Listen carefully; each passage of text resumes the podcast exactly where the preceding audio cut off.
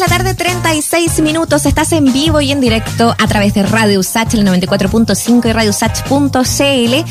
Y eh, ciertamente todo lo relacionado a lo que pasó con la crisis social es una historia reciente que, que de pronto quizás puede costar algunas veces, eh, por, por, la cercanía ¿no? del tiempo, eh, observar, ver todo lo que, lo que significó, lo que significa y lo que va a seguir significando. Bueno, de alguna manera esa tarea la está haciendo también el Museo del Estallido Social, un espacio totalmente autogestionado y que a través del arte callejero está entregando un relato de lo ocurrido en la revuelta popular, lo que ha pasado, especialmente en los últimos meses del 2019, pero también eh, lo que fue este 2020, lo que va a seguir siendo, lo decíamos, es pasado, presente eh, y eh, claramente futuro. Pleno Barrio Bellavista, muy cerquita de Plaza Dignidad, Marcel Sola, fundador y curador del Museo del Estallido Social, ya se encuentra con nosotros aquí en contacto, así que te damos las gracias, bienvenido, ¿cómo estás? Hola, muy bien Muriel, muchas gracias. Muy buenas tardes. Muchas gracias a ti. Y, y de verdad que es es súper importante lo que lo que es generar un relato desde desde la cercanía, no solo del lugar físico, sino que también de cómo la calle habló. ¿De qué manera surgió este proyecto? Cuéntanos un poco qué es lo que qué es lo que te motivó a ti también en, en, en, en ponerlo en pie como museo. Mira, primero contarles, aprovechar de saludar a todas y, todos quienes nos siguen en, en este programa los, los y las auditoras, eh, contarles que esto surge como un proyecto autogestionado, un equipo, personas que hayamos estado de alguna u otra manera involucrados con, con, con diversas acciones, desde el, principalmente desde la trinchera del, del ámbito de la cultura, eh, desarrollando diversas actividades, acciones, eh, una vez que, que se inició el estallido. Entonces, desde ese entonces nos dimos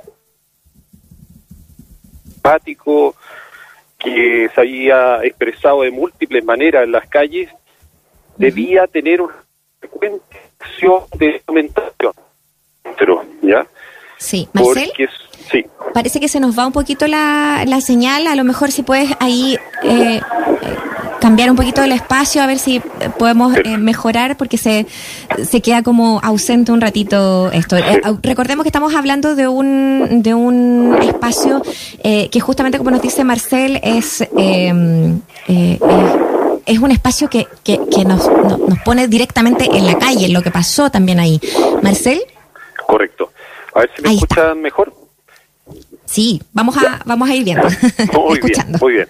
Bueno, voy a reiterar eh, eh, ligeramente un poco lo que les mencionaba, uh -huh. que este es un proyecto autogestionado, ha reunido una colectividad de personas con, con la preocupación particular de, de cómo poder documentar, contribuir un poco a escribir esta memoria de diversos acontecimientos y expresiones mm. que han surgido una vez eh, iniciado el estallido y la revuelta social. ¿ya? Uh -huh. Esto principalmente nos une desde, el, desde la vereda o trinchera al ámbito de, de las expresiones culturales. ¿ya? Eh, nosotros estuvimos, eh, voy a hablar ahora a título personal, eh, en, en, varias de las manifestaciones con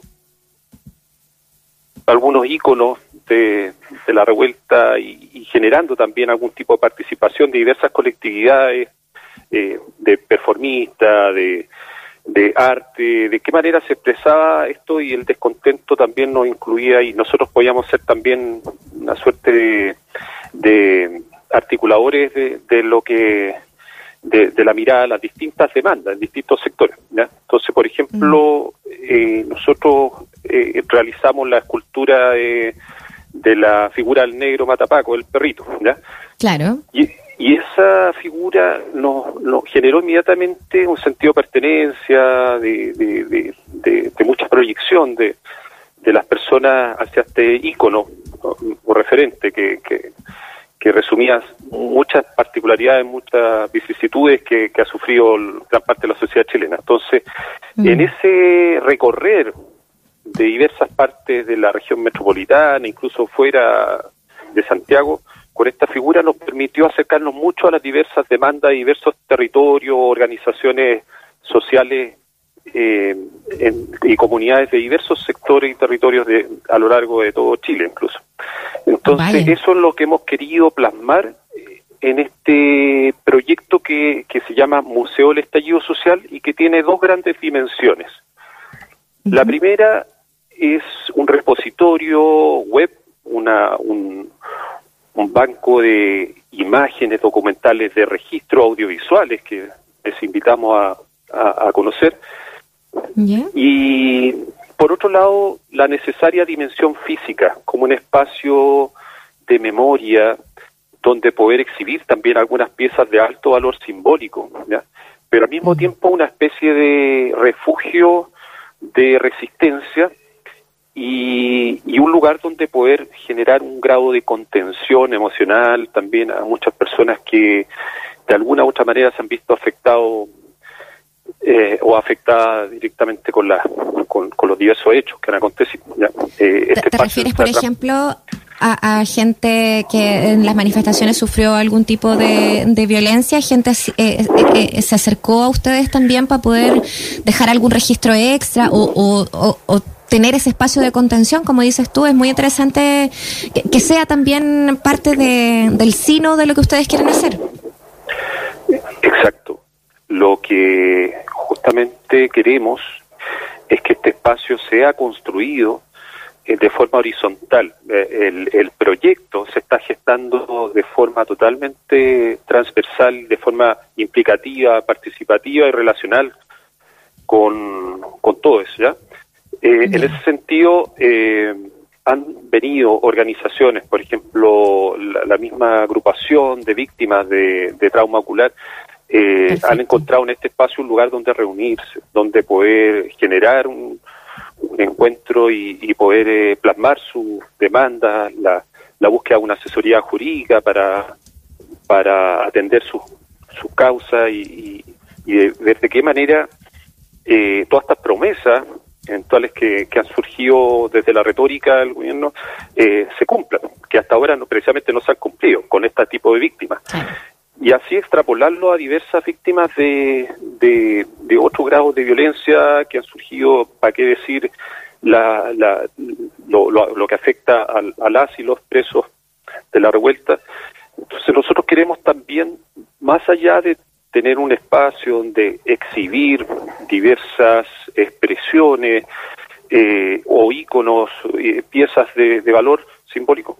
Queremos también que este espacio sea un, escenario y una plataforma que propicie eh, no tan solo el encuentro, sino que permanente colaboración, y eso va de la mano también con un apoyo psicológico, con vías de, de, apoyo también en el ámbito jurídico para todas las víctimas que han sufrido algún tipo de, digamos, de violencia o, atropello a su derecho humano.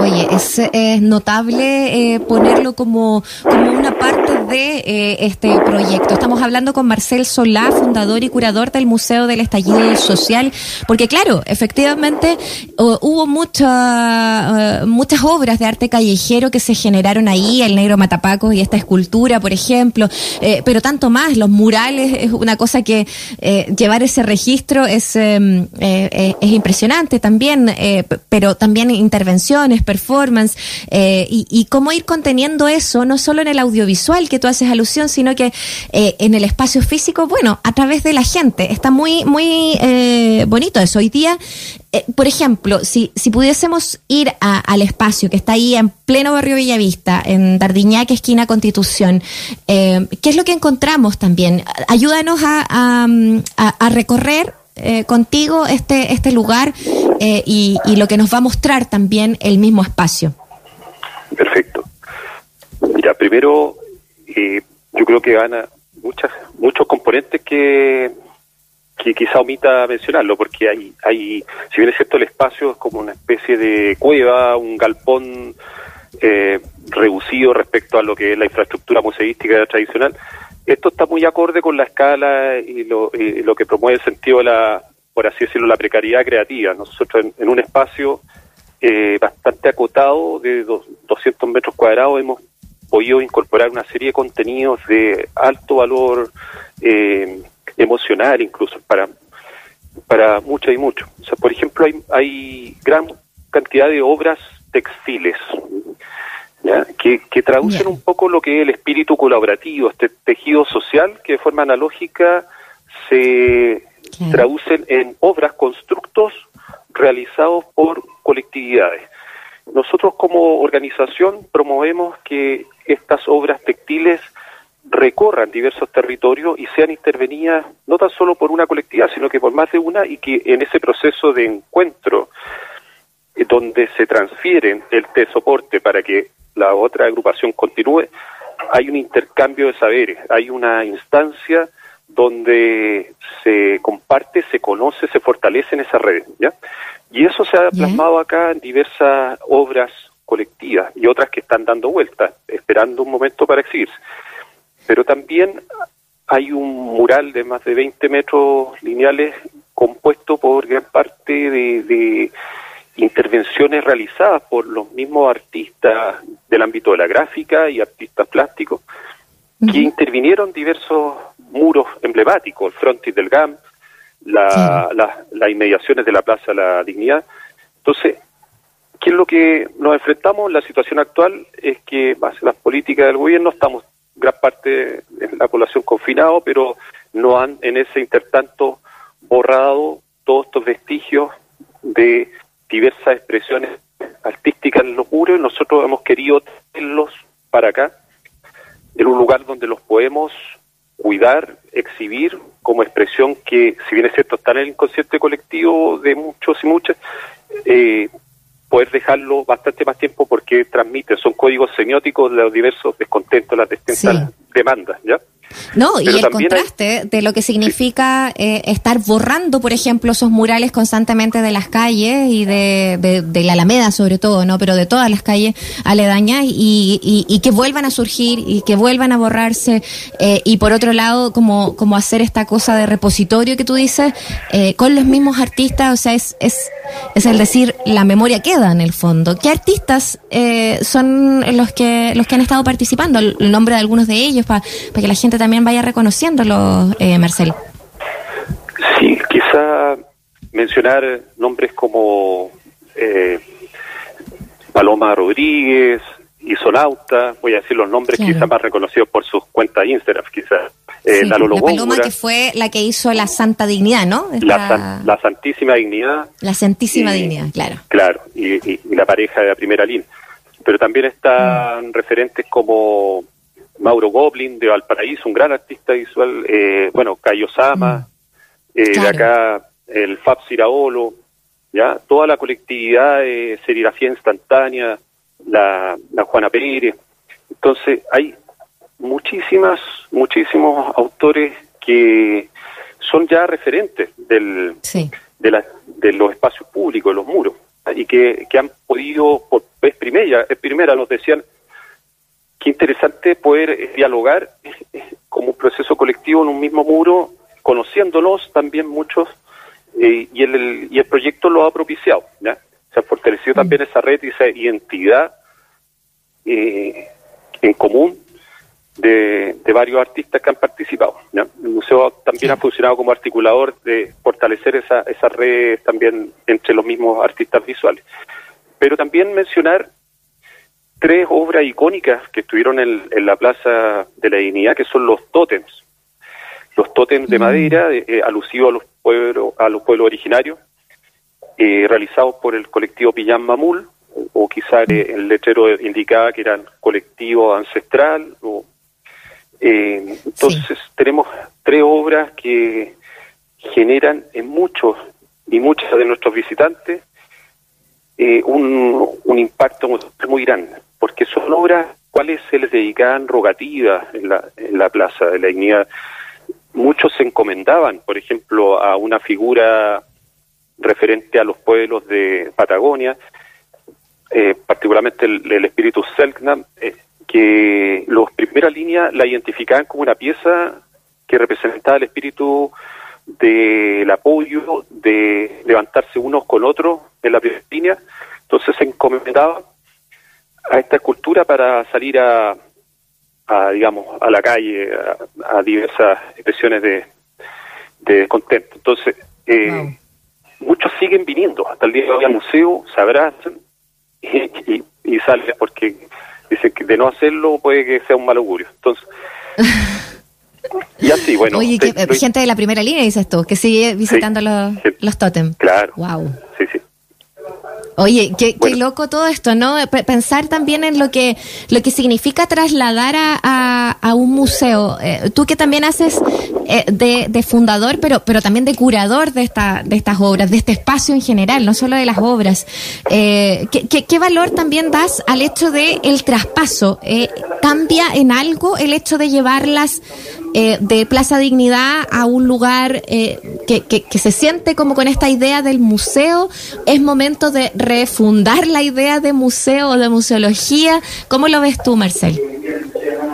Mira, creo que súper atingente tu pregunta, Muriel, eh, porque precisamente eh, yo creo que las personas agradecen de bien estas piezas tan descontextualizadas de su escenario original para el cual fueron dispuestas, creadas, eh, el poder trasladarlas para acá no ha significado un, despropósito de situarla en una institución decimonónica, fría, descomprometida del acontecer, sino que es una especie de contrapunto necesario, un lugar de reflexión donde las podemos observar en silencio, pero donde hay en todos, en todo momento hay incidencias de componentes también eh, sinestésicos, por ejemplo, acá uno entra y hay información auditiva, hay una serie de relatos de distintos testimonios, parlantes que están flotando por el cielo, que si uno va caminando escucha el testimonio de un estudiante secundario,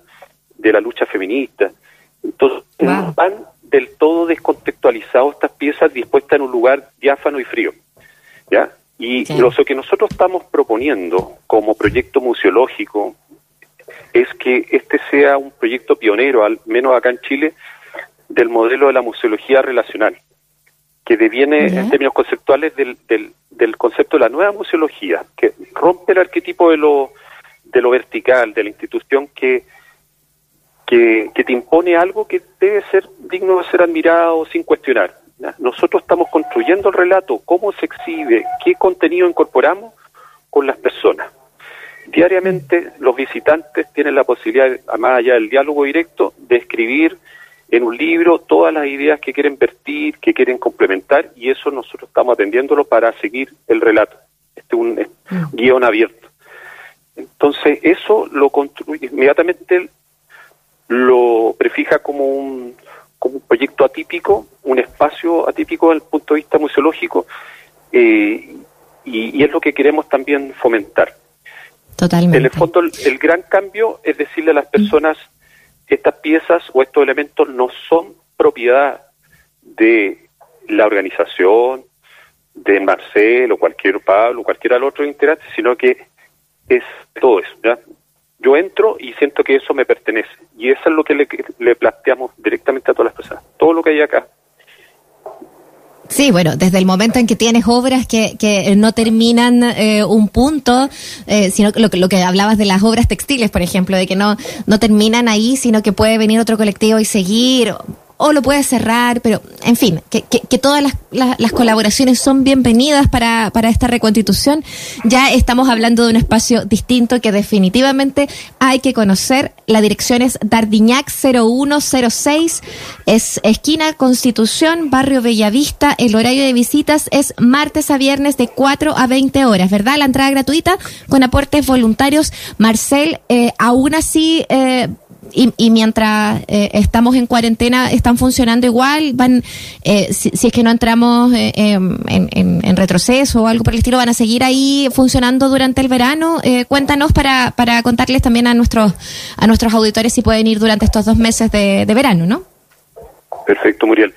Quisiera precisar de que en virtud de las restricciones de la fase 2, en que nos encontramos al menos en la comuna acá de Providencia, eh, el horario es de, lunes a viernes, agregamos el día lunes, precisamente 16 a 20 ah, horas.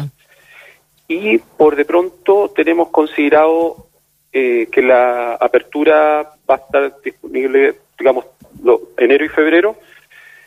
Cabe la posibilidad de por adecuaciones de infraestructura y eso podamos cerrar una semanita en febrero, pero eso lo estaremos informando a través de las redes sociales. Perfecto. Como Museo del Estallido, ¿los encontramos en qué redes? Instagram, Museo del Estallido Social, también Facebook. Y bueno, invitarles a, a conocer la página web, que es www.museodelestallidosocial.org. org.